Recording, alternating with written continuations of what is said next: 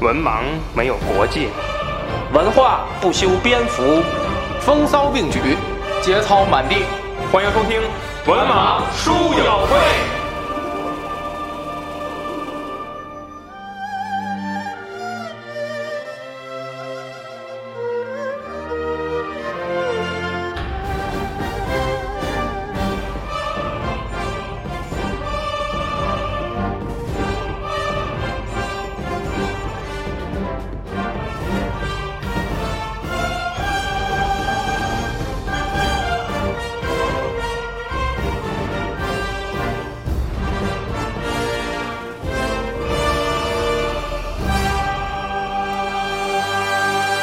哈，大家好，欢迎收听《文盲书友会》，我是主播子平。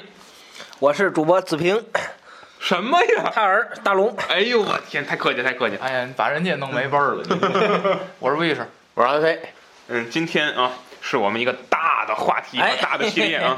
嗯，我们从今天开始讲哎啊，三国演义》啊，没错，什么呀？ 《三国演义》嗯啊，一百零不八是将，不是《三国演猪》啊，不至于这么是亏。吧？ 秦国元狗食。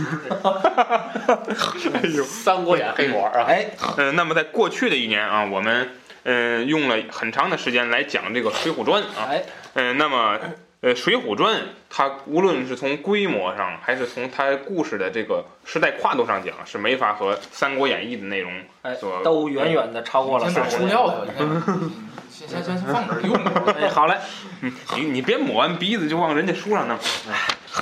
啊，是这样啊，哎头就上是绿， 《三国演义》啊，是这个可以说是四大名著里可以呃怎么说呢，就是评价最高的，哎，而且它是呃中国古代来说第一部叫什么长篇评书，哎不长篇评评书啊，什么呀？ 哎呦我天，你这个这个你你也不知道我们跟野团儿关系很紧张，你还提这个？长篇古白话文小说哦，呃是它之后才出现了什么《西游记》啊，《金水瓶浒梅传》呀，金幽梦哎对对呀园对对啊，对一对对，帘幽梦啊，别别别总说你，哎呀你经常看那个《金瓶梅》啊，对对对，嗯大龙的故空空事，荡荡，嗯，大龙和父亲们的，那么，呃，可呃而且呢，我们说从电视还是说从这个呃文化研究的角度讲，研究三国的人也是最多的。哎，嗯、我们呃在之前呃比较熟悉的应该就是易中天品三国，哎这是很有名的。这个老炮儿，那还有很多哎人呢，不代在表本台啊观点。呃在著作上呢，也有很多人去聊，对对对，呃，去说这个呃《三国演义》，去评价《三国演义》，去点评，甚至说呢，去做出一些个补充等等啊，内容很多，嗯，我们不在此处罗列了。那么，呃，我们呃文盲电台呢，这一次呃探讨《三国演义》呢，我们是从几个点来探讨呢，我们是想呃把它分成几个大的阶段。这是我们之前一直商讨的啊。那么我们今天开始就聊呃《三国演义》中的第一部分，也就是说群雄逐鹿这个哎环，节。啊石猴出出世，什么呀？第一部分嘛，刚开 始石猴是什么？啊，石猴是什么？不是不是，父亲，说 错了，跟《西游记》混了，啊、这怎么还有假唐僧呢？这里边，大龙我真以假为祖是父，这刚开始嘛， 我就问你，没有沙和尚这怎么怎么聊这个这演不了这，是吧？对，嗯，那么呢，呃，谈到历史，我哎们，知道这个， 你不要这样，不要这样。 最近有点鼻炎，谈到历史呢，我们说关于三国这个故呃这段故事的历史，最重要的就是陈寿所写的《三《国三志》国演义》啊，《三国三国志志三国志哎，那么除了《三国志》呢，这个《后汉书》也是一个重要的部分。嗯，那么其次呢，就是易中天先生的《易中天品三国没有，您现在已经补补救不了刚才那句 话。》，不是这个，是北宋时期司马光编著的《资治通鉴》，哎也是呃呃，我们说辅助了解三国这段历史的一个重要要的资史料，料哎，史料，重要史啊。哎 嗯，那么呃，谈到这种小说呢，实际上《三国演义》也分为很多个版本。嗯，呃，《没三国错演义》我们今天拿到的这个版本呢，其实都是毛氏父子去呃批注的一个哎三国，而且呢是把三国进行了一个大规模的修改哦，而和删减而形成的。呃，那么除此之外呢，在这之前，其实三国也有几个版本。但是归根结底是根据这段历史去写的，嗯所以不会有太大的出入，不会像《水浒传》那个样子，嗯就是不同的版本，这故事都不一样。差远了。嗯，这个呢是不存在的，只不过呢是回目上的，比如说像，呃，这个呃嘉靖本，它就回数非常多，而到毛氏父子呢就把这些回合并成了一百二十回啊，是这样。其实呃具体的内容不会有太大的改变啊哎，这样。所以我们今天去聊《三国演义》，大家记住了，是毛氏父子啊，毛宗岗是吧？他们这个去批注的《三国演义》啊。好了，呃，嗯，历史学家黄仁宇呢，曾经创作过一一部作品叫三国十五年，什么呀？万历十五他年，就创作过《万历十五年》。万历十五年，嗯，他呢， 我觉得研究角度很新颖。哎，就是说万历十五年这一年发生了非常多的事儿，哎，对明代的整个历史造成了非常大的影响。哎那么呢，我们今天仿照其万中历就15包括刘关张三兄弟桃园结义后率兵出关抵抗满清，然后石猴出出师，然后保着大龙西天取经，啊最后朝见了万历皇帝。 什么乱七八糟的。你爸爸的事儿。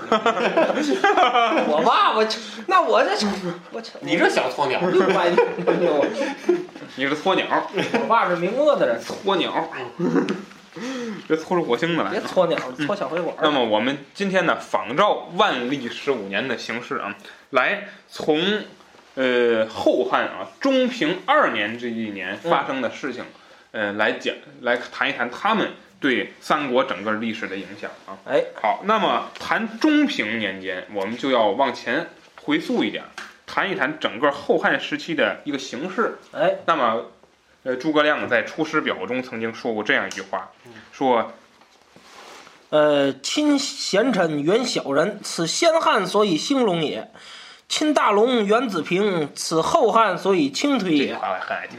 哎，先帝在时，每与臣论此事，未尝不叹息痛恨于还陵也。哎，这里面提到一个关键词“还陵”。对，这个“还陵”呢，指的就是齐桓公，嗯对了，齐桓公、齐灵公，什么呀？骑谁？你别要齐了，哎别了别别齐了。下来歇会儿啊。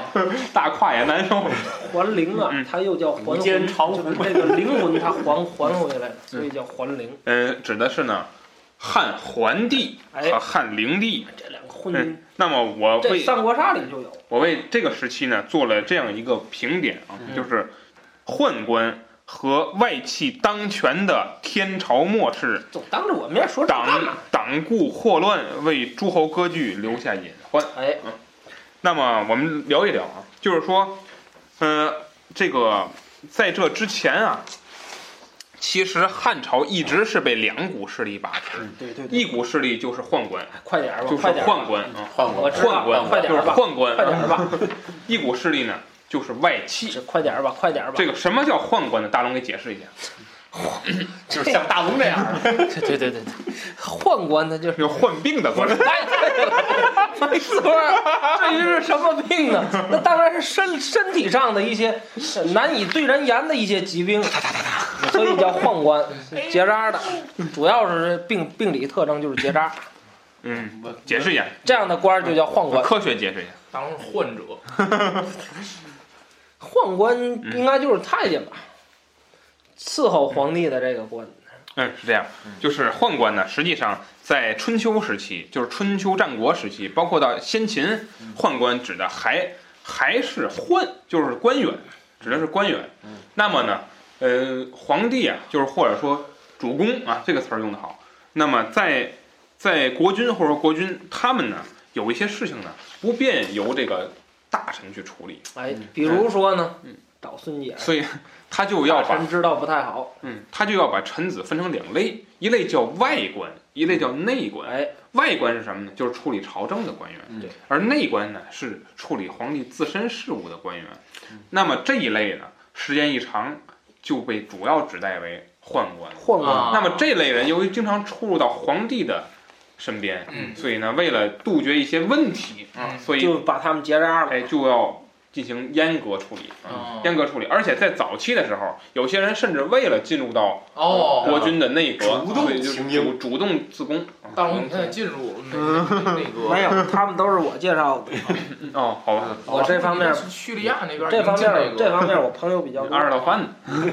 那么宦官一直在那个时期就是指的是阉人啊，这是阉人。那么阉人那么我建议大家不要在我们聊三国期间谈太监这个词儿，因为太监这个词儿是明清之后对出现的，明清之后出现的啊，宦官，所以就是名称不同，但是他们的大龙就出身于身宦体官身之体家，上的实质是一样的。所以在明清时期，实际上谈宦官的少，谈太监的多，因为你看。嗯，宫里头什么什么监，什么什么监，什么什么对对监对对，所以时间长了，就这负责这些的人就被称为太监，嗯是这样。我西人间天剑、西天剑、大宝剑，没这个，没有这个剑。都都那样了，还打什么宝剑了？是这样。那么大龙再解释一下什么叫外戚。这个外戚啊，一般指的就是这个皇帝的呃妻子，或者说是他的这个呃母亲这一系的嗯啊，比如说他娘家舅舅啊嗯，是吧？妻子这边小舅子啊嗯，这些，田汾那哎，一对对对，嗯田汾他们就是汉武帝的外戚嘛，指的就是皇帝的妻族或母亲这一族嗯，嗯哎，这一族的人一般叫外戚。嗯娘家人儿是吧？对，实际上呢，在古代“戚”“戚”这个字儿就是亲的意思，哎，就是亲的意思嗯。所以他是亲亲戚人，哦亲戚，但是呢，男子是主家，对所以他们家的亲戚就叫内戚，哎，哦，而就是说就是外戚是跟皇帝不是一哎妻个子性这一质。家的、母亲这一家哎的，不是本家人，对对所以叫外戚。对，所以时间长了，内戚这词儿就不用了。皇帝的大姨啊，是吧？他小舅子、啊，别嗯说那么细了，这 别说那么细了，八大姨啊，是吧？就是就是你们家那个谈不到外戚这像词儿。皇帝这个，像皇帝，哎没有内 戚，皇帝，他俩 都是外的，没那期，大龙家只有内治和外治，还有混合制，混合气，哎，所以呢，家宾客一像皇帝是吧？没有啊，他大舅、他二舅不似云来，都是他舅，大龙家外戚银门，他大姨、他二姨都是他姨，嗯这些都是外戚。内戚银门，所以呢，实际上从汉代，从实际上从建国开始，外戚的问题就没解决过。建国开始，你看这吕雉，哦，对不对？啊对平诸吕的时对期，对就对外戚的事儿就没解决过哎。宦官呢，是因为皇帝，你说利用谁来评外戚？嗯，大臣呐皇帝大部分时间是利利用宦官来评外戚，嗯评完了外戚，平宦宦官宦宦官就起来了，哎外戚在平宦官，嗯所以汉朝整个有汉一代一直没解决这两股势力的问题，嗯，所以呢，一直到了后汉时期，这个问题非常严重了。哎那么后汉时期呢，梁氏一族是外戚把持朝政，大将军梁冀，他呢就这个扶植了桓帝啊，桓帝、啊当时年方十五的刘志继位，这成为了反正皇帝啊岁数都不大，完了这个少帝上位就要出事儿，哎对对对，但你看那个《三国演义》里那那一全全小孩儿，还皇那上那大袖子，哎，还还这么窟窿呢，还多哏儿啊，哎，嗯，你这个表演的是死鱼，嗯就我当时鱼就王，你这是。我当时就想把那小皇帝就拽下来，你给我下去吧你！嗯实际上别呢，拽，当时变质，当时的大臣们想扶植呢，是清河王刘酸，这酸就是大蒜的蒜啊，哦就刘酸。他爱吃大蒜， 但是呢，呃外戚大家记住，外戚它有一个根本，就是他特别讨厌这个硫蒜呐，这口气太重了，这爱吃蒜全是蒜味儿。所以你扶植了溜韭菜，刘刘九，刘九刘你香别当皇帝了，这刘是香一菜，上哎一上朝哎一说话，陛下是叫叫硫蒜啊，一张嘴啊中枪平身，然后啊这这呀，有几个有几个亲王，一个叫刘香，一个叫刘九，刘回，哎你们几个人哎呀，香味儿啊，然后呢，这个呃，他们想扶持清河王刘酸，但是呢，大家一定啊，我后面要讲的这个问题，大家一定要清楚，就是说外戚和宦官。他的立足根本跟其他大臣不一样，哎他的立足根本就是皇帝嗯，没皇帝他们什么都不是，哎，所以他们必须要扶植一个他们自己信得过的皇帝。不是那要是没有那其他大臣没皇帝，他们不也嘛也不是他们可以自立，啊也是对吧？这太监你没法儿对是吧？哦对吧？是这个情况。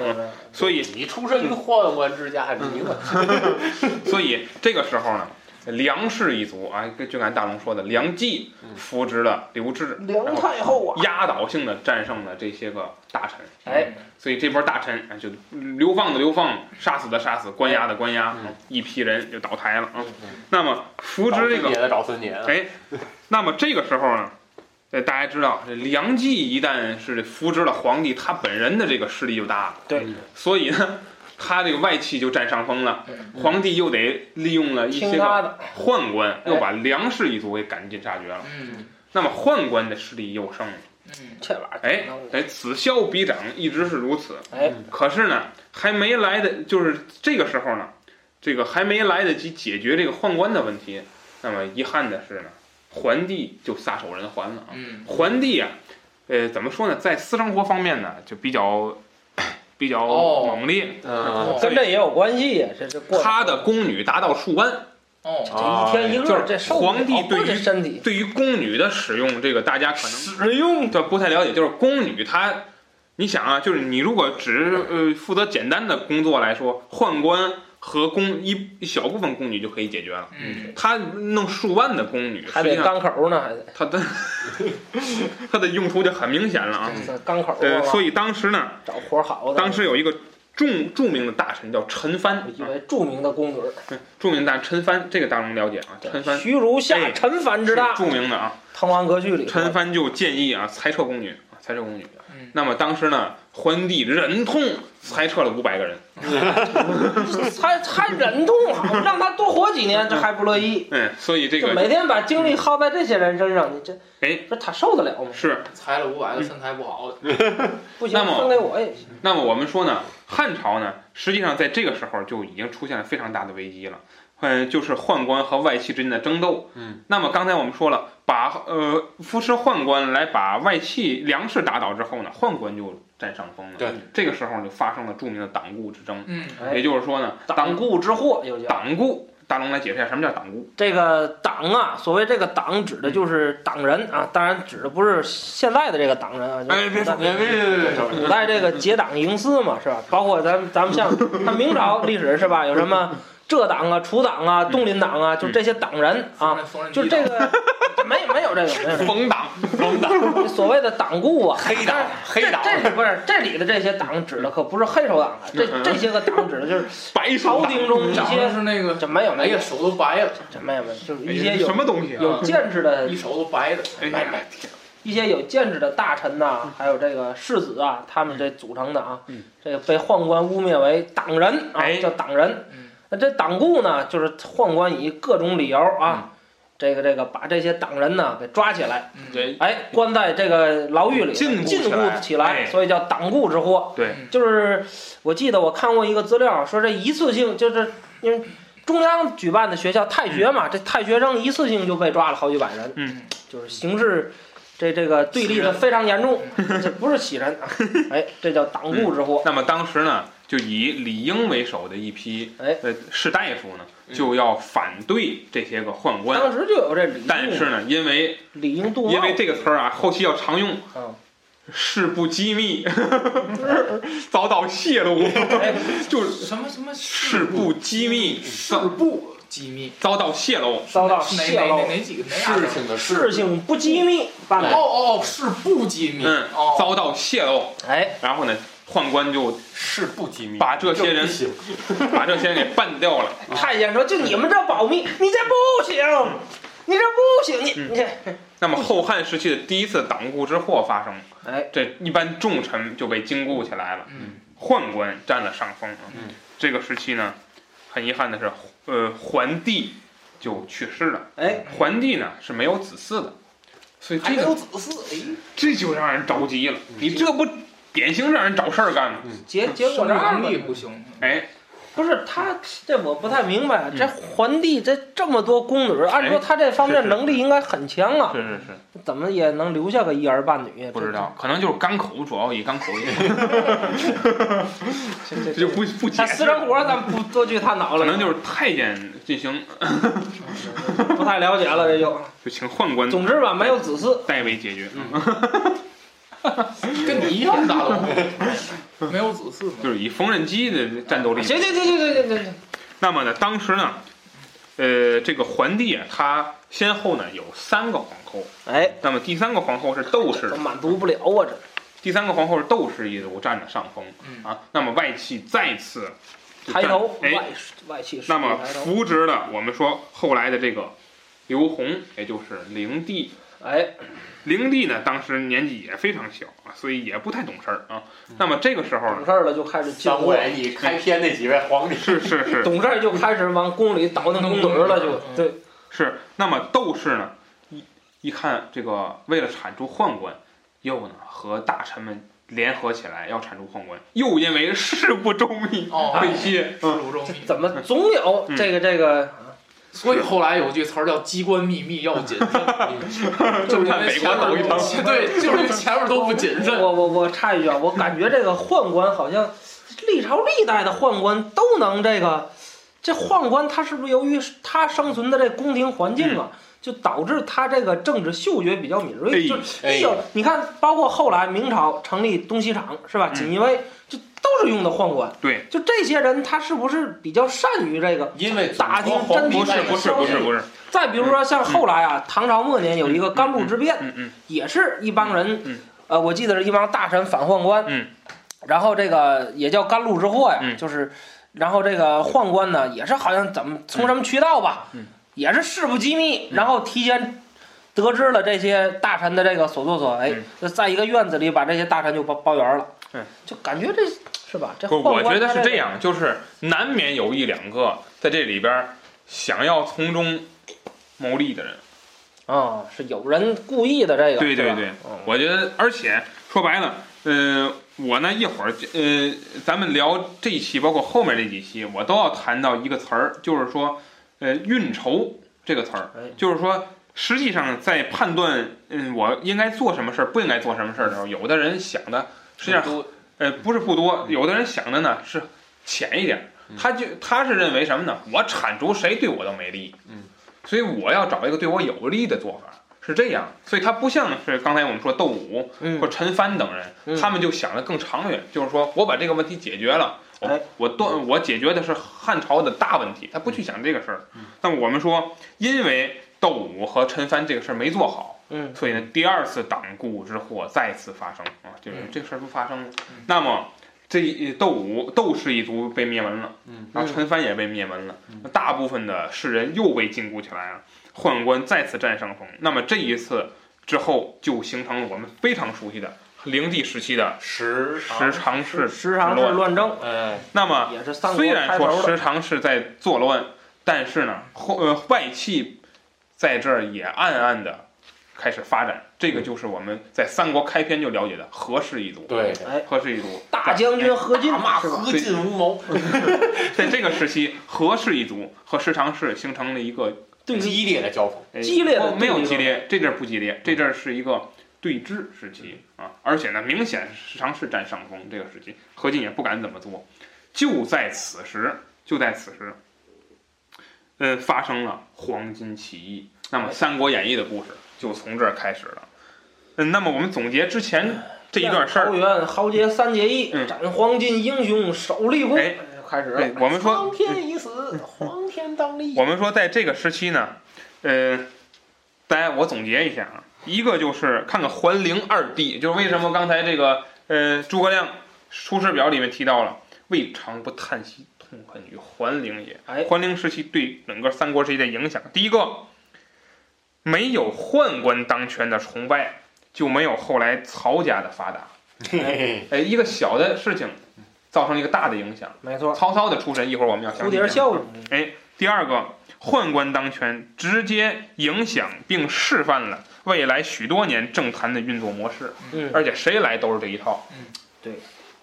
第三个，何进，我们说外戚嗯，何进提拔了一个人叫董卓，嗯，这个人对后汉的时期初期的造成重大的何影响，进引董卓进京嗯，而且何进为了镇压黄巾起义，挖掘了各地的人才，这些人才最后在何进死后分崩离析。嗯导致了诸侯割据。要什么寅虎驱狼之计， 后来的事儿，这是哎后嗯来的事那么我们说，发动黄巾起义，这是张角啊。发动黄巾起义这一年，呃，因为时局动荡，刘宏呢就把自己的年号改了，改为中平元年。那么我们今天讲的所有的事儿，就发生在这之后的一年，就是中平二年啊，公元一八五年啊，这一年对中国历史特殊的一年，因为发生了以下几件事儿。我们先说第一件，就是黄巾起义。哎，黄巾起义啊，苍天已死，嗯黄天当立，岁怎么呢甲子，天 下大吉。孙杰辛苦， 父似云来。哎没有这一句，没 有这一句。没没这个是吧？ 嗯，那我我们说呢，中国历史上发生了几次重要的大规模起义啊。 怎么了？怎么了？怎么乐了？成这样，那么 什么呀？这什是么呀？ 乐完就完了。嗯你给你给大伙儿解释一下。我笑诸葛亮少智，周瑜少谋哦啊！行行若在此处埋伏一支兵马，按你标人照吗我的命在呀！得拿那马鞭。 什么呀！我天，我得给人剪了。我有一宝。 刚是接这一句是吗？啊拿一马鞭，我在此处伏埋伏一彪人马，我敢，我我等安能如此度过？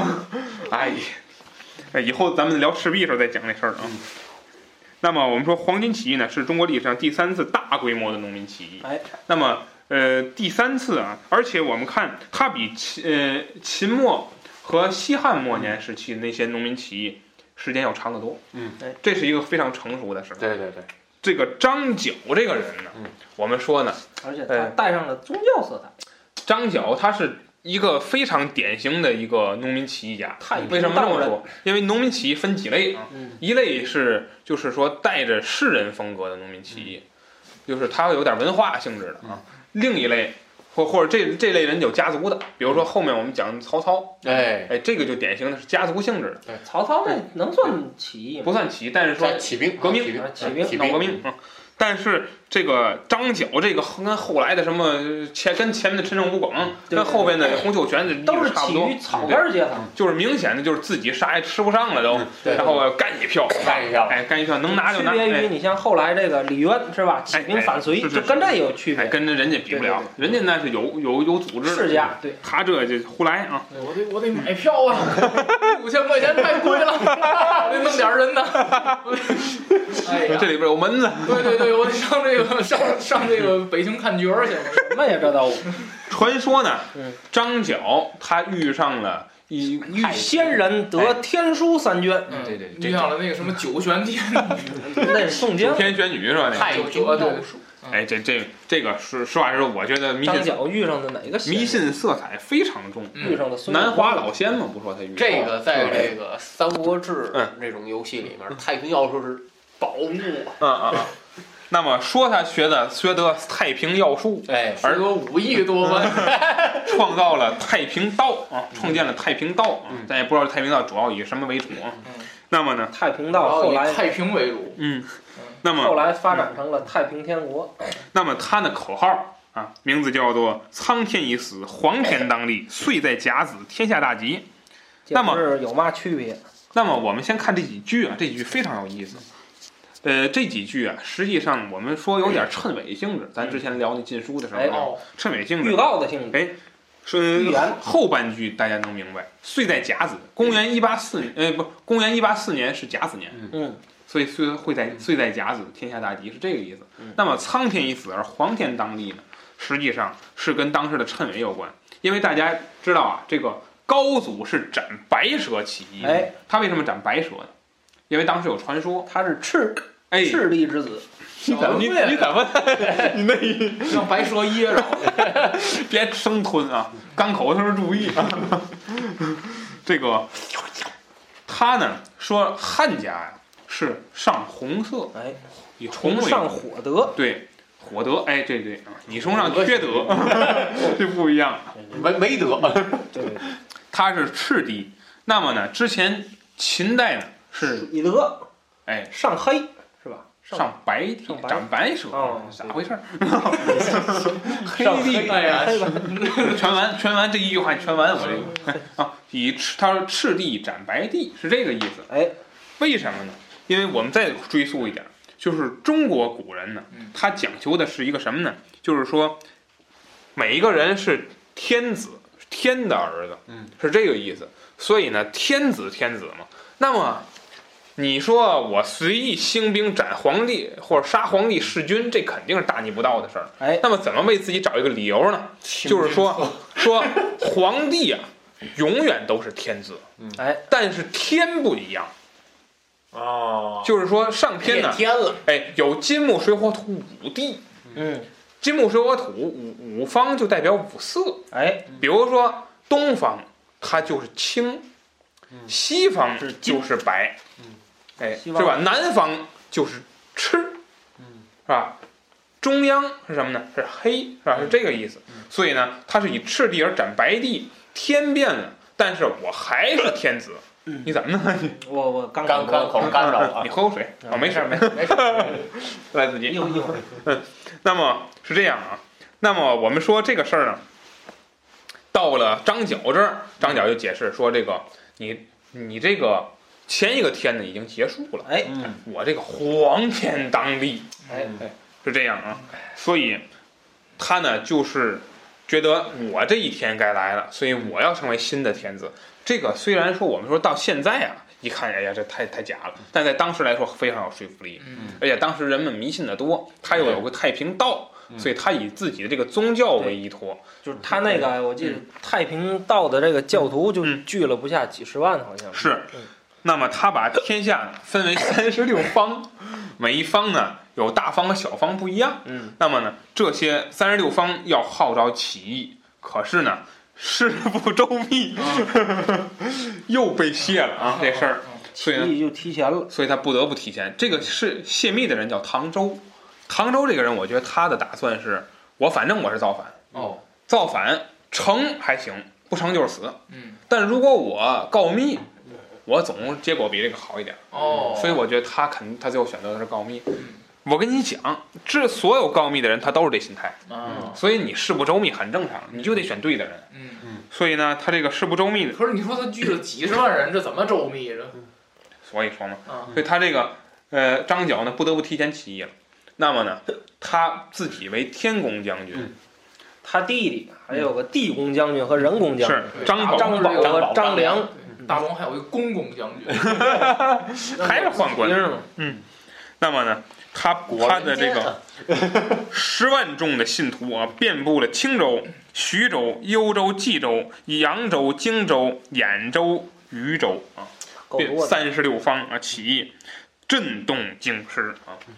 灵帝无奈，不得不调拨了这些个将领，嗯，来，诶，这个评评判啊。那么这个时候呢，我们说黄巾起义它有几个影响，啊第一个就是加速了东汉的解体，灭亡，第二个呢，就是不得不挖掘了一批非常有才干的人才，嗯这批人才就是后来的这些军十阀。八路诸侯，对，那么我们后面重点要就要介绍这里面挖掘的一些人才。那么我们就请魏迟老师来介绍三位人生输家。哦，这不人称赢嗯家吗，人称输这家，个，咱说这个桃园结义啊，嗯，桃园结义呢，当时是在这个涿县，嗯嗯，河北省啊，嗯，呃涿 县涿吧，这这这字儿念啥？涿，朱涿涿，到底念啥？你就知道有这么个地儿就行嗯啊。这个，呃，这个地儿啊，招兵买马，那么引出了刘备这个人。嗯，呃，在《三国演义》的原文呢，啊，就是给大家读一段儿，我不都读了啊。他说：“那人啊，不甚好读书，性宽和，寡言语，喜怒不形于色，素有大志，专好结交，天下豪杰。”跟宋江这词儿也差不多。生得身长五尺七呃七尺五寸，两耳垂肩，双手过膝，最是无信，快别提他。啊，目能自顾其耳，面如冠玉怎，么做到的？唇若涂脂。啊，这个中山靖王刘胜之后，这就不念了啊。哎这个姓刘名魏自玄德，这个这个还玄孙啊，都悬着呢。当时他是说呢玄，德嘛，在这个三国三国里呢，还说呢，当时呢，他是这个在他之前啊，呃，有一个叫这个汉武时，汉武时汉武帝是吗？嗯这个封涿鹿亭侯，就是他刘备有一个祖先，刘备有一个祖先呢，这个后后座骤襟狮吼，因此疑这一支在捉先。他就说那个之前他们老祖宗啊，有一有一支儿可能就有有一嗯堆兄弟，其中有一个呢就在在这捉县，所以刘备就从这支儿上嗯嗯就孤独一支嘛，就就孤独出来了嗯。刘备，呃，他在这里头呢还写说这个玄德幼孤，弑母至孝啊，非常孝顺。家贫，范吕之席为业，这也是之后就是这个受到啊很多人知席之徒，哎，受受到很多人这个呃蔑视吧、藐视的这么一个理由，就出身不好啊，他出身不好。那么家住本县楼桑村，嗯，这个开始强加主角光环了啊。这个在《三国演义》里啊，说这个齐家之东南有一大桑树，嗯高五丈余，遥望之，彤彤如车盖。嗯，像这个车的车的上面有，就是说古代可能有车，车上有这个盖，哎是吧？嗯，说这个向者云呐，说此家必出贵人，上面两个口，哎此乃合一。嗯，这个此家必出贵人啊。然后这个玄德幼时，呃，跟这个小孩儿在一块儿这个树下玩儿的时候呢，这个刘备就说：“说我为天子，当承此车盖。”嗯，啊，然后这个叔父有一个刘元起，其其言。啊，就觉得这个，哎，觉得这个这个言论，哎，哎很很很很很惊叹啊！说这个此儿非常人也，啊，这个为什么我说这个加主角光环呢？说这要是这个话要是搁张角说出来，那就是造反，对吧？嗯你说要搁刘备这儿，就说他要当皇上，对吧？啊这这不一个意思吗？这不都是要造反吗？嗯王人叔家姓刘啊人家姓刘啊，啊，嗨天下独姓刘乎？啊！然后咱们再看看这个《三国志》啊，《三国志》里头呢，这个描写就不一样了。之前都一样，说这个家里头也是有这么一个立大场不一样。长得像这个大，这个长得像一个这个有车盖这么一个大树。嗯那么这个刘备也是说跟小孩说，说我这个逼逼逼逼原啊，我将来就乘着这个车啊。然后这个《三国志》里写说，这个叔父子敬谓曰：“说汝勿妄语，嗯，灭吾门也。”哎嗯说你这是要造反。你看这是《三国志》里写，所以明显的这个《三国演义》呢有。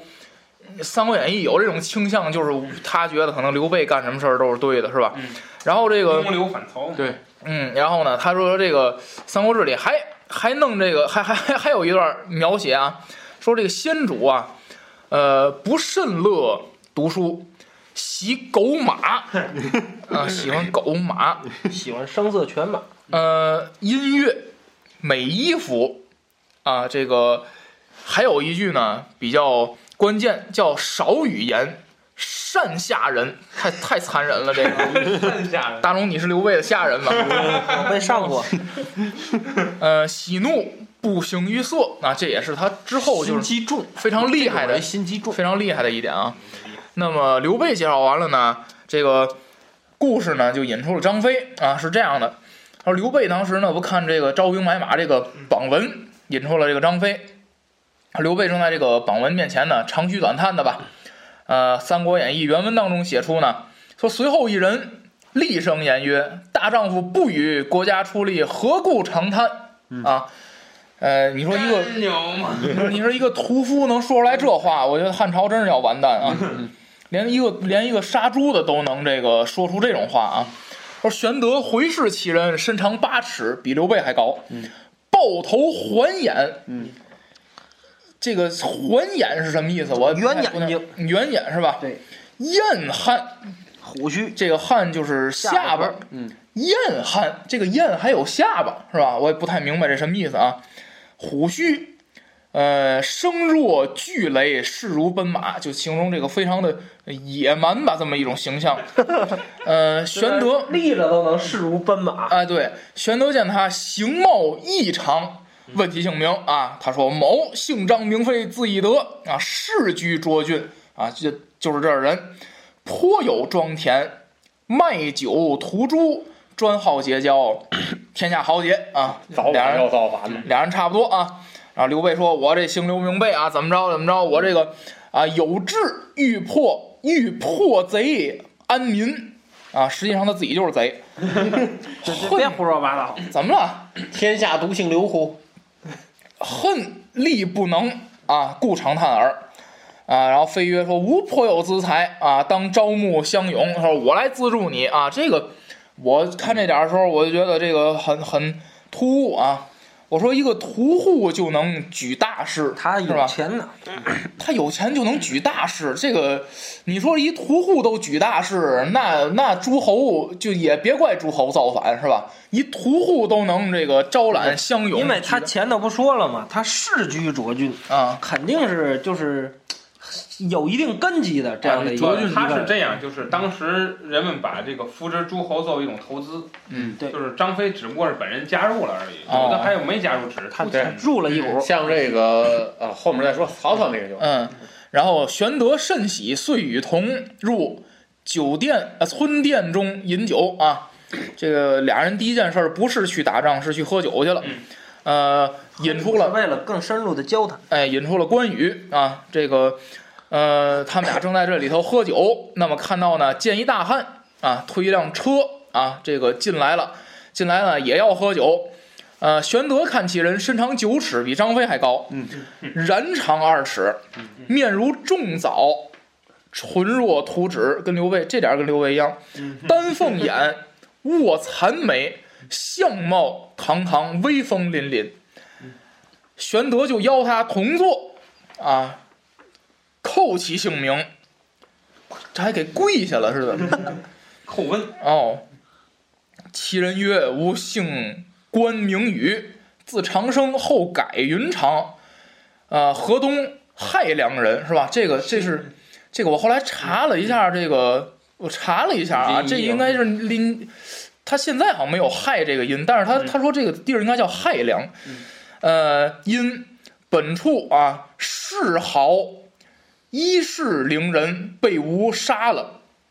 有点像武松，逃难江湖啊，这个反正就是我我我在家里干了点干了点好事儿啊，反正就逃出来了。我跑了，对，那么这个他们之间一通气儿呢，发现就是都想参军是吧？嗯，呃，同到张飞庄上共议大事啊。这个张飞就说了，说这个吴庄后有一桃园，花开正盛。啊，这个明日当于园中祭告天地，我三人结为兄弟，齐心同力，然后可图大事。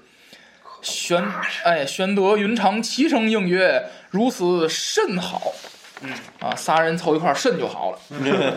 啊，这个次日啊，于桃园中，就是桃园结义那一套，咱们这个这个咱就不多介绍，大家都非常清楚啊。呃，后面打造兵器啊，打造兵器这个我我打算说一稍微说一点啊。呃，这有一遍，这这这有一个说这个玄德谢别二客，便命良将打造双股剑。这个就不知道有没有研究这双股剑，这个股当腿讲还是怎么着？鼓就是这儿嘛，鼓就是这儿，这个双股剑是什么意思就呢？是就是从一个人的两条腿上锯下来的肉，哦这是什么？骨头打成了这个一这马剑我我按我理解就是刘备打了一条拐，打了打打俩拐是吧？可能是双残股疾呢剑，双股剑啊！你就知道是两把剑就行，闹哦，半天刘备是残疾，腿脚不好。我说后边是那么很有很有很有意思啊，很有意思逃。难，嗯，那每次还是他自己先跑。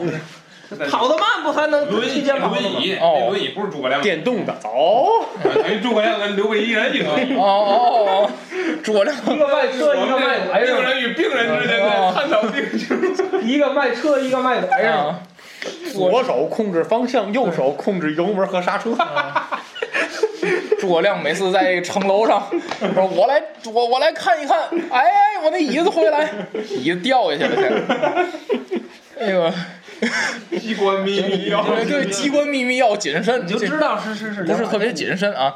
这个后边儿也挺有意思啊，说这个云长造青龙偃月刀，这个是可以说是在咱中国古代上可以说是非常有名、最有名的武器之一了嗯啊。三国这些武器都挺有名的，我发现啊，对，又名冷艳锯，嗯这个不太明白是什么意思啊？冷艳也就知道有有这么冷艳对对，嗯啊就是去冷艳，嗯哦，重八十二斤啊，这个练急了，这哎呦，这个，这个他这个斤两啊，那是啊汉代的斤两单位，啊跟咱们现代不一样。可是我听说只是古代这个两跟现在的这两这不一样这不太这一样。这这，咱我拦你们一下。啊，大龙，你你你，咱认真的谈，你岳父练这个，你给讲讲这个，就是嗯到底它是多重？你掂过吗？呃，现在呀，这这我岳父家确实也有一把这个青龙偃月刀啊。气球是吧？这这不是我要说话呢，不拿着飘我起来。呀， 然后岳父一练骨折了，嗯不是岳父一练大龙族，哦，我呀拎过，但是现代的兵器你就是个，你不能跟古代的比啊，是不是那个抗日战争那地雷改的那个？ 炸死了吧嗯不是你也？挺沉的，也挺沉的。嗯 哦，但是啊，就是哎呦天哪，双手擒住，你你讲，你讲，你就讲是 这个这个刀啊，因为它咱咱咱先得弄弄清楚一点啊，这个小说跟历史是不一样的。这个有人考证过，这青龙偃月刀啊，更确切的说，它不是一种兵器，而是一种象征性的这个这个这个不是兵提器，倡性的。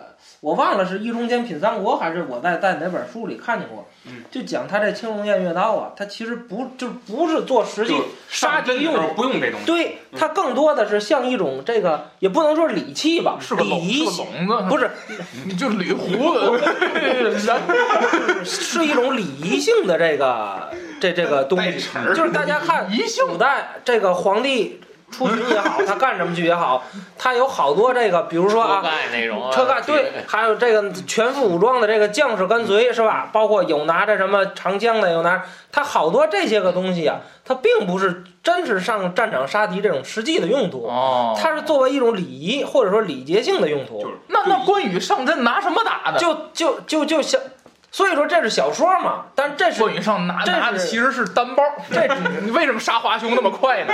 就这，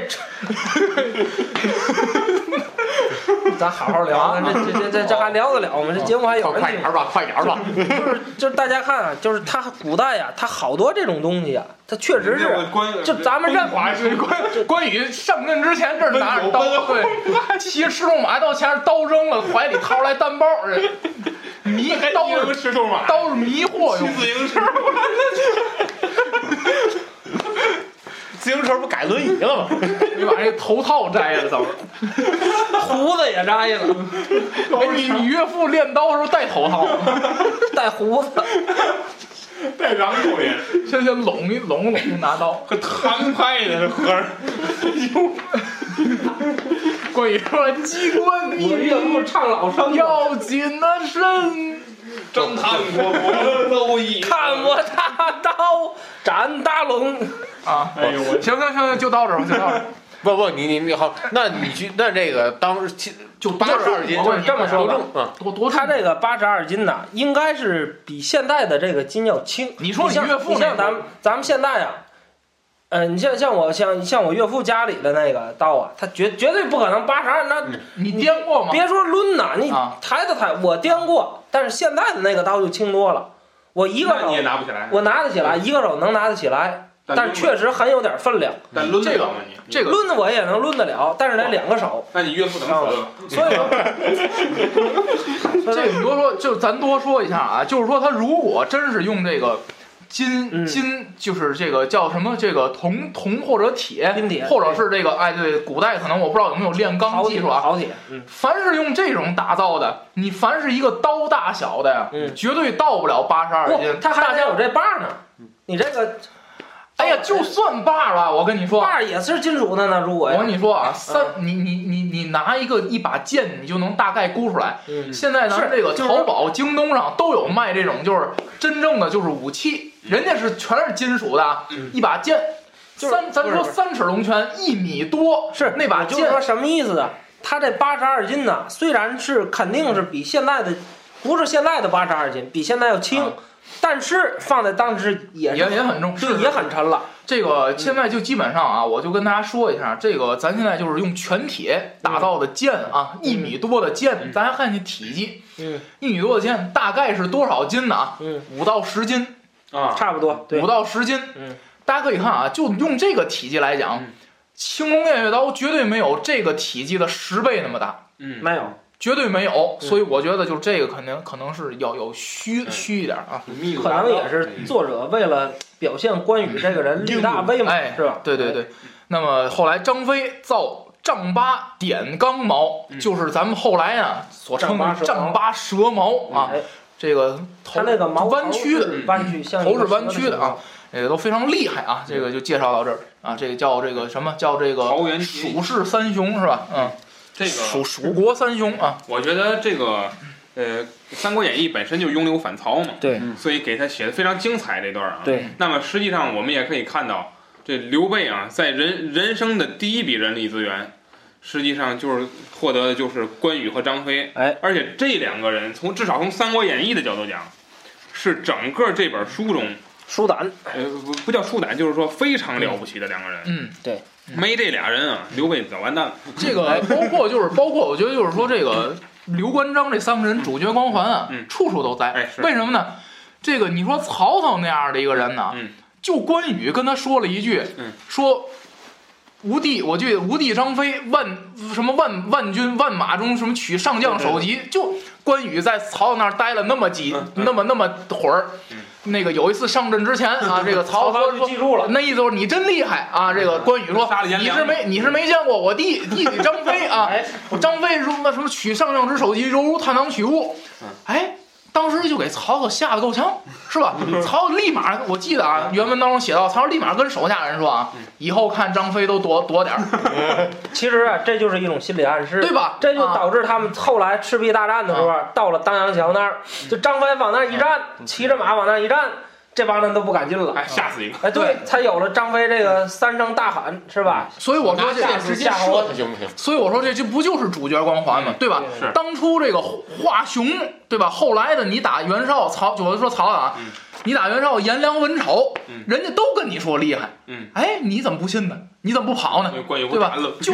啊，就就说了一这句个张飞，你就信啊？所以说这个也是，就是位置提到这儿了，也是确实是跟这个书整整体他的这对个思想倾向有关对对系。嗯对像是子平，他就是拥刘反曹，就是他就刻意的把蜀国这些人，就包括后来的诸葛、诸葛、姜 维，果，果是是你岳父叫朱果，父姓朱果，已经被烟就刀砍了。快点儿吧，快点儿吧，欧阳就是青松先生，就就是包就是包括后来的这些人嗯啊，包括诸葛亮、姜维，怎么样费尽心力的数次北伐呀？姜文，我让姜文射死北伐，对就是这就是他，因为他就有这种嗯明确的这种对对思想，对对吧对？所以说嗯他就难免把这些人加上主角光环嗯好，并且塑造的特别高大上。快点儿吧，中平快点儿吧。二年的时候呢，这个刘备获得了自己人生中的第一笔人力资源，嗯第一桶金呢？也可以说这两个人物为他后来建立蜀汉政权奠定了最大的功劳啊，可以最说。坚实的基础，基本上就是这俩这个斗这两个人斗将没怎么输过，对嗯 是吧？就像子老师不讲回我说说就是说斗阵，所以斗有的时候斗就感觉啊，就是你看我看三国就有一个什么感觉，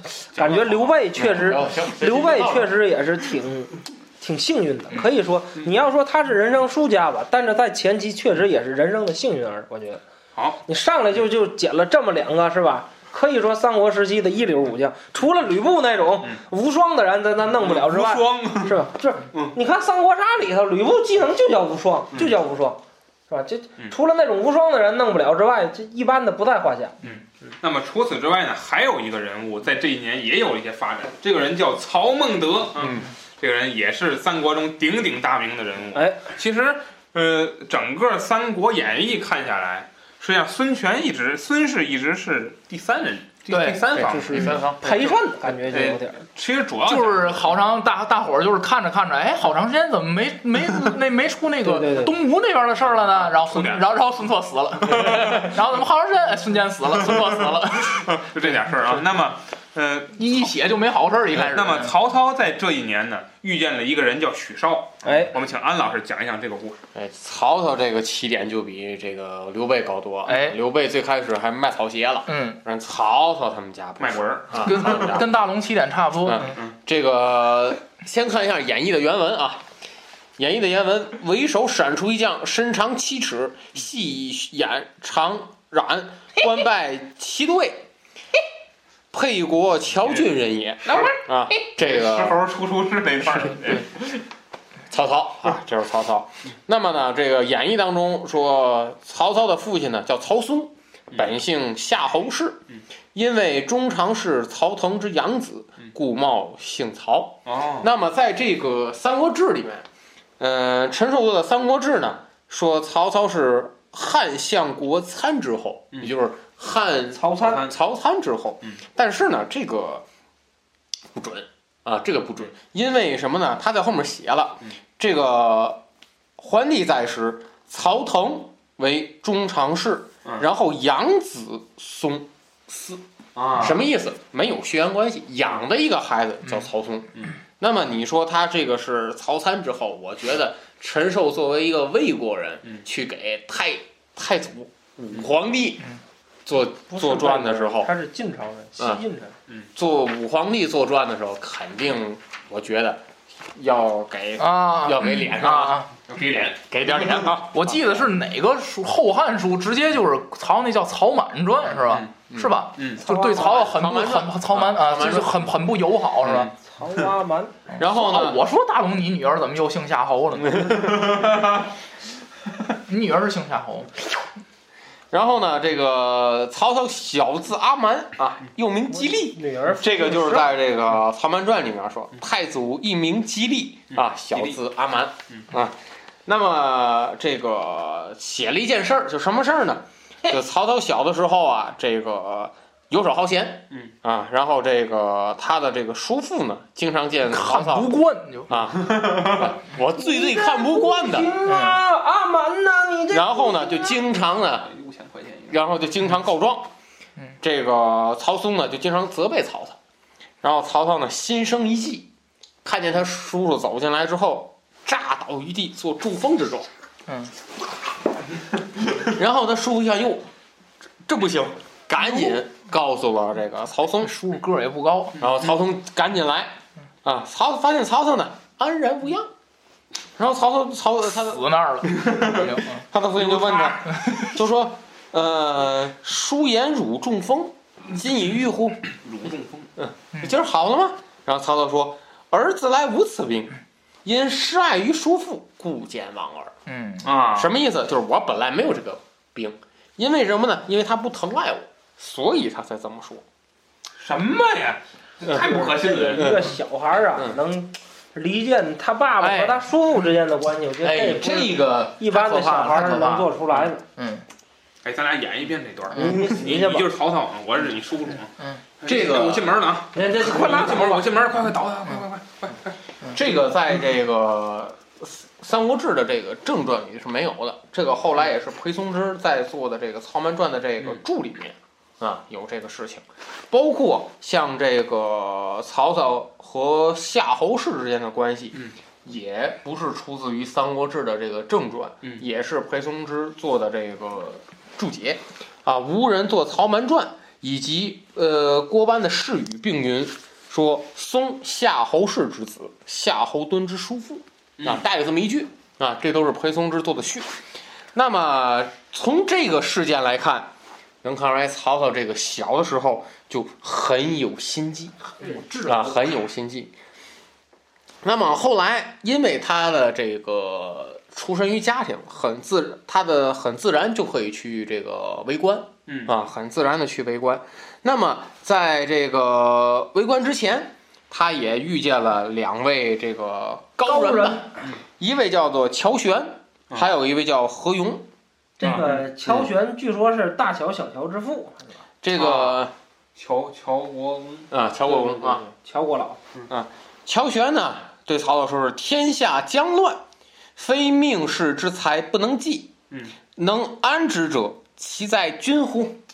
很高的评价很高。嗯啊，很高的评价确。实后来也是这样。哎，然后这个南阳何勇呢，说是汉室将亡，安天下者，必此人也。这谁？南阳的何炅，何勇何勇啊，何勇，何炅，在扯大本营火，曹操见的人个儿个儿都不高，那么在这个魏刚刚参加过节目，在魏书里六千块钱。啊，魏书里这个乔玄，乔玄的原话是：“吾见天下名士多矣，未有若君者也。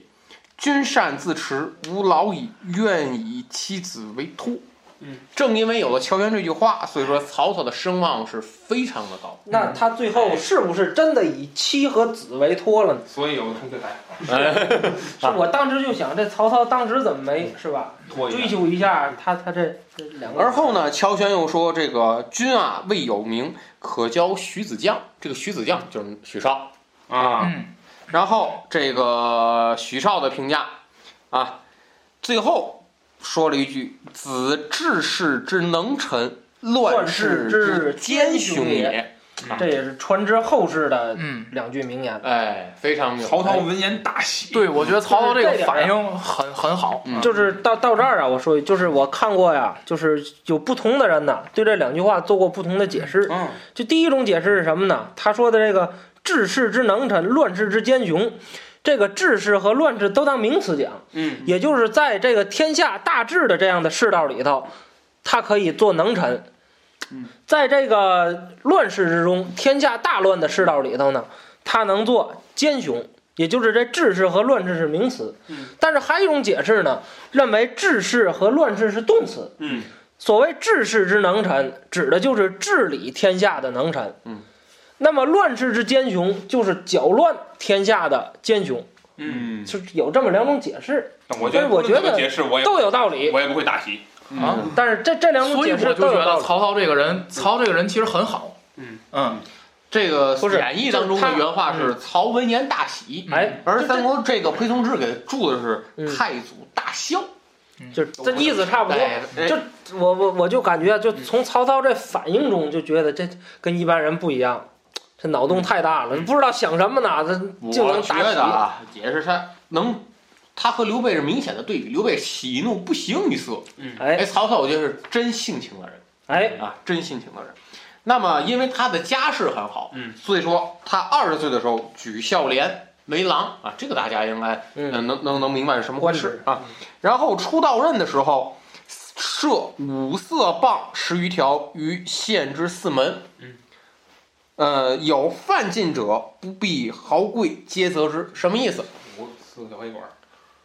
不管什么身份啊，这个凡是违规都要违责规罚，违法，都要责罚。那么当时还就有一个这个作为那不知死的鬼啊，不知死的鬼。是谁呢？时常市里有一个人叫简硕，哎，哎，有这人，哎他的叔叔牛提刀夜牛行，逼啊！我就我就拿着，你能给我 怎么就踢人了样？嘛？就就就违背了禁令，提刀夜行。曹操呢巡视的时候拿住嗯，然后用五色棒责之。打打 BK 的，此提事眼儿，我让你提眼儿。刚才我老师咱说是谁嘛？我咱是简硕，我简你妹妹，给我提眼儿打！刚刚才子老师说，十常侍当时呢势力非常大，然后曹操还是按照法令来来这个责办嗯。由从嗯这件事情之后，内外莫敢犯者，威名颇振。这不就跟那个后来那个曹操这个管理思路不一直是后来他自己割发，嗯嗯，对对对对践他踏的践踏那个庄稼。他对法令是很看重的，嗯不是我我我觉得这个不是对法令看重，我觉得是理具有管理头头脑。对，立规矩。嗯然后这个黄巾起义的时候，就是官拜骑都尉啊，引马步军五千前来助战。嗯很简短的这一段儿啊，就能看出来几个几个特点。第一个，有心机，小的时候装中风嗯哎啊，这个有心机。第二个，给人的一种感觉很公正，嗯，对，五色棒，嗯啊，五色棒嗯。那么，呃，后面的事情啊，咱们这个随着事情的发展，我再给慢慢的给曹操添上我自己对他的一些理解。好嗯啊。那么下面请大龙老师来讲另一个人。那哎么在中平二年的时候呢，一个人临危受命，他的名带字了一是，千个人就上战场去挑战黄巾。他这个这个人是谁兵器很有特色啊，是五尺的那个五尺钉耙，九尺钉耙，名字叫猪八戒啊，哎什么呀？什这么五尺是九尺啊？嗯说错了。五尺儿？嗯，那书嗯那么短，行，那书归正传啊。书在这儿呢，书都坐着。哎，好嘞，那闲个 了这这 你这包袱一点都没响。就是这个人呢，因为咱刚才也说了，三国中啊，这东吴这一方啊，主要是作为陪衬，但是他做再作为陪衬是吧？他也得先讲一讲啊，这个东吴的这个主家就是孙氏一家的由来啊，从哪儿讲起呢？这个人就是从从签字售书说起吧。孙坚是吧？孙坚。别扑了，你这扑什么呀？你在这儿这个孙坚呐，开始啊是这个寿春县的县令啊，啊可以说是默默无名的一个人啊。这个开始登场的时候，《三国演义》中是这么说的啊：方欲攻打，忽见正东一彪人马到来，为首一将啊。你看他这个小说中是吧，都对这个将领介绍的很详细啊。嗯为首一将，生得广额阔面啊，就是脑门儿啊很大，呃脸脸脸也是那种大饼子脸也很大啊。这我觉得放在现在应该就是那种国字脸儿，是吧哎，哎，很有领导气度啊。虎体熊腰啊，这个人很壮，孙坚是不是个人武力来讲，在这个哎，也也是也很刘强，备、曹操、孙坚绝对在他们之上。三个人之在他们里头之上最厉害的。对，呃，所以说呢，吴郡富春人啊，姓孙，民间民间字文台啊，孙坚孙文台，哎，后头啊，乃孙武子之后，就是读到这儿啊，就是我就我就特别想笑啊，为什么呢？这个你看这个小说啊，它就是小说，它得有点噱头，哎吸引人的噱头。对对对，就除了这些主角光环之外啊，其实我们可以看到，就连这些个呃，也不能说配角嗯吧，就是次要比较次要点儿这个角儿，他都有一些 这个是吧？你说那个孙武子，春秋战国时期的人，那距离三国时期嗯是吧，也过去一千一。一一两千年了吧，怎么怎么也得那公元前的事儿嗯，三国那是公元后一百一百一百七八十年的事儿，一百多年。那过去那么多年了，千百年之前的事儿了，是吧？他他他怎么知道他就孙武子之后呢？倒家谱嘛。郭将军马援之后，啊，对呀、这呃，这个那个还有有点可考是吧？那伏波将军是光武帝刘秀麾下的人，是吧那东汉初年的人，最起码你这孙武子，那都春秋战国时期的人了。寡妇之后，当关然，键关键这还上了《三国志》。哎啊，啊，《三国志》里也是这么之说。后也孙武之后，哎，这这这咱不知道这是怎么考证的吧？你哎还自称这孙子之后，对对对。 孙武子之后啊，这里头啊也讲了孙坚的一件事儿十，八个红，说他呀，年十七岁时啊，上高二的年龄啊，没这个，这这人很有胆略啊，干什么呢？与父至钱塘啊，见海贼十余人，别别打岔，劫取商人财物，在岸上分赃。兼谓父曰：“此贼可擒也。”哎，你就看这说这话啊，海贼十余人呐，在那儿干嘛呢？抢东西呢。他就跟他爸爸两个人啊，他就敢说出“此贼可擒”。嗯，啊，也也看出这人脑洞挺大，这这不知道怎么想的，不是个正常人。有把握，哎，说完之后，大伙儿看他是怎么做的。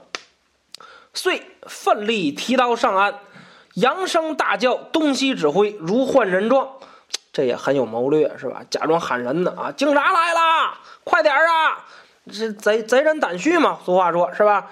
贼以为官兵至，尽弃财物奔走。他这一跑呢，兼赶上杀一贼。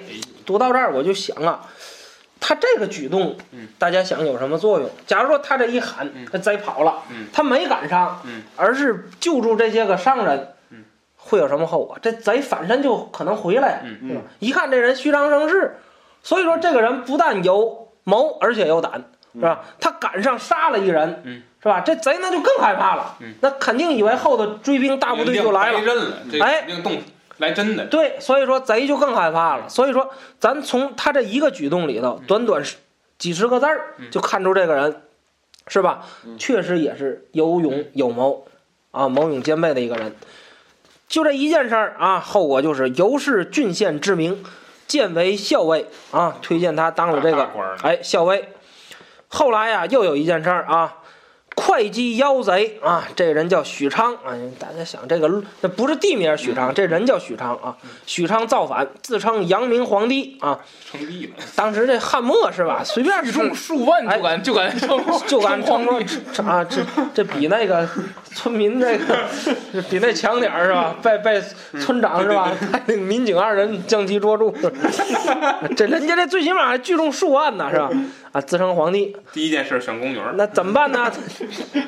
这讨伐他呀！孙坚与郡司马啊，这司马是个官职，与他们这个郡的司马呀，招募勇士千余人啊，会合周郡破之。哎有理，大家看啊，又是一件事儿，聚众数万，被孙坚的数千啊千余人破之。啊，虽然这个一笔带过吧，但是我觉得这个，因为三国哎呀，还是那句话，咱讨论什么都离不开他一个倾向拥流反曹。嗯东吴这边只是一个陪衬，嗯嗯，所以说这个事件要是放大了写，也不次于一个以少胜多的大战役，我觉得。嗯但是作者为了这个，因你写作有详有略嗯嘛，为了节省这个笔墨，是吧？所以说他就简单的十几个字儿写了这么一件事儿啊，嗯破之。然后呢，这不止不止十几个字儿了，哎，呃，几十个字儿嗯，斩不止几十个了。斩许昌，并其子许绍。哎，给这两个做头的，嗯哎，逮着了给弄死了。并其这个嗯嗯刺史臧文上表奏其功，除兼为盐都城，又除盱眙城、下邳城，啊，这管了好几个地方嗯啊，给他官儿做。小官儿，哎，是小官儿，县城这一级的。今见黄金寇起，聚集乡中少年及诸商旅，并怀寺精兵一千五百余人前来接应嗯。这又是一路诸侯。嗯嗯，那么介绍完了，这个对孙坚的看法呢？嗯其实我觉得这个人呢，嗯，有些谋略，嗯，有些谋略那。么这 个《三三国志》里面对孙坚的这个、嗯这个事件的描述都要比《三国演义》要非常的精彩，嗯因为《三国演义》当中呢，就主要讲了两个事儿，嗯第一个是这个这个岸上这个这个这个杀贼，对啊，岸上杀贼，还有一个呢是这个这个平反阳明皇帝，嗯啊，这两件事儿。那么在《三国志》里面，除了这两件事情之外，还有非常精彩的一个事儿，比方说这个凉州作乱事件嗯，这个董卓呀讨伐吴宫。那么在中平三年的时候，这个孙坚跟着这个张温去平定这个凉州之乱。那么张温呢，先是召董卓来，啊，召董卓来来描述这个事情。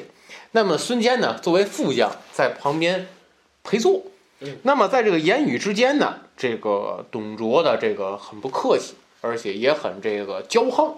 那么在董卓走了之后，这个孙坚还向这个嗯、张温去进谏，给董卓啊安了三个罪名。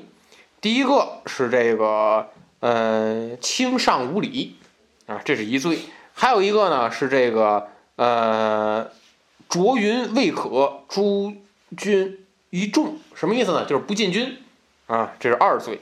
第二呃还有一个三罪是什么呢？受任无功，董卓镇守西凉的时候没有功啊，三罪。那么孙坚建议呢是斩董卓啊，这是一个呃非常精彩的一个事件。还有一个非常精彩的事件是这个长沙作乱的时候，长沙郡啊这边作乱的时候，那么孙坚呢作为这个长沙太守，去平定了这个呃长沙的周边的三郡，所以说呢他又有这个乌城侯这么一个峰值，这是他非常英勇的地方。那么为什么我说他这个呃少谋呢？这个事儿，在这个兴师讨董卓的时候，嗯，哎，我详细的来介绍一下他，就是为什么我给他就是有少少谋或者说有小谋，因为在讨伐董卓之前，孙坚又干了几件精彩的事儿。嗯那么这几件事儿和之前的事情比起来，我觉得他的谋略上，哎，不是这么的这个出色。其实孙坚啊，咱客观的说啊，孙坚的战他的人，嗯，他就是他手下的人，连带他的战斗力和战功，到咱们后下一期再聊的时候会发现是这几个人里功劳最大的。嗯嗯，而且也是最厉害的，可以看到，对而且说白了最敢打的也是他，哎嗯基本上就是别人还得琢磨琢磨，他就直接出了，哎，就就这么一位，然后呢，这个借用这个裴松之的这个注引啊，给这个孙坚一个这个评价：性豁达啊，性豁达，好奇节。这个奇节我一直没查到是什么意思啊，性豁达这个好理解啊，嗯好奇节这个我不知道是是是怎么注解。嗯，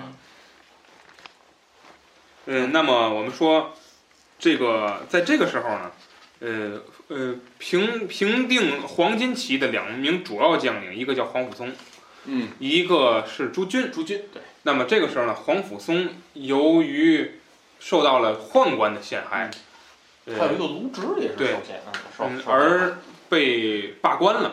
那么这个时候，何进不得不从西凉调来了董卓，代理拿不了入室，黄甫松的位置。还没有呢，啊这会儿还没有呢。那么这个时候，董卓呢与黄巾起义的主力军进行了一番交锋。我们请魏晨老师来介绍这段故事。董卓的出场呢，就是打败仗。呃，当时呢是这个，呃，当时啊是还是因为刘备是主角。那么这个原文当中记载呢，呃，玄德引关张纵马上高冈望之，见汉军大败，就是当时让他们这个站在这个呃一个山坡上吧，看这个漫山遍野呢，都是这个黄巾军。那么黄巾军呢，当时呢看这个正在杀败汉军，然后玄德呢就说这个是张角，然后咱们呢可以这个赶紧啊引军出马。然后原文当中写了这么一句，说张角正杀败董卓嗯，乘势复来。呃，这个董卓很惨呐、这 个还正杀败啊，就是还这这杀败还不是一会儿，这正正一一直在杀， 杀被着被被被被杀着。呼吁三人冲杀，剿军大乱，败走五十余里。那相当于呢，嗯刘关张就把董卓给救了。嗯，呃，这个救回来以后呢，这个董卓呢就问说：“这个你们现在这个现居何职？”嗯，玄德曰：“白身，嗯，什么什么职位也没有。”嗯，卓甚轻之，嗯，不为礼。嗯，就是听说这个是普通老百姓，嗯，董卓呢就很藐视这三个人。那么什么玩意儿？哎，嗯玄德出，你看人一句话都没说，啊，刘玄德就这损就损这点儿了，喜怒无形于色的不人是，我就我就觉得刘刘备是什么呢？我惯着你，哎，嗯， 我哎我不跟啊你一般见识，对我当面和你对我弄死你了呀！灌肠，我我哎，我弄死你了呀！我这个我可能还背个骂名，或者是我做这挑事儿的人，哎，我就早知道你要死，但是我不能动手，哎、就是不说啊，对六，这个玄德出，但是张飞大怒啊，说我等亲赴血战，救了这厮，他却如此无礼啊！呃，若不杀之，难消我气。啊、就要来杀董卓，然后这时候奠定董卓这个注定就是三国这个前期的一个大反派了吧嗯？啊，这个，那么这段呢有一个介绍啊，有一个三国，嗯、你看他三国每个人出场，只要是主要人物，他都来一个这么一个小介绍啊。他说这个说董卓呀，字仲颖，嗯陇西临洮人也，嗯官拜河东太守，自来骄傲。嗯你看这定性了，自来自来骄，嗯，自来骄傲啊。自来就哎，自来骄傲。那么在这个《三国志》当中呢，呃，其实呢，他的董卓的形象呢，我认为呢，就是就从这个简介来讲，其实比《三国演义》要呃客观和这个形象要好一些啊。。那这《三国志》当中呢，就写说这个还是啊，这个介绍这人，但是他后来呢说说性粗猛。有谋嗯，啊，也不是大草包是吧？他是有点本事的。哎，对，嗯这个下一期要详细聊少啊，少常游羌中，晋与豪帅相结。你看这这，你看这这跟刘备差不多吧？这不都是啊，好交朋友啊。后归耕于野，诸豪帅有来从之者，着未杀耕牛。嗯，你看很下本儿，你看是很很好客的这么一个人，感觉就是这人就好交朋友是吧？与共宴乐，豪帅感其意啊，就是觉得这人还不错啊。说这个，这个这句话很值得这个这个这个推敲啊。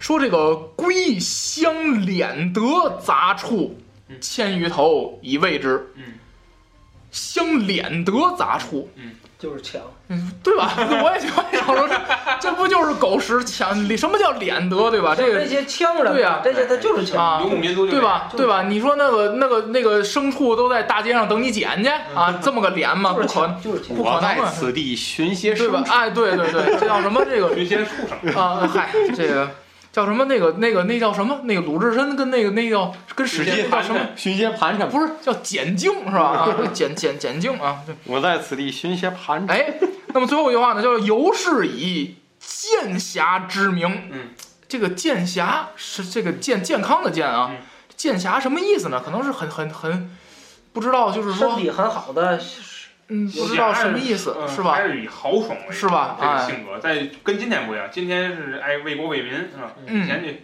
豪爽，那么这个董卓呢，嗯这个董卓呢，这个在三国当中呢，其实呢伏笔呢，呃，就在一上来这伏笔就给安排好了，安排的什么伏笔呢？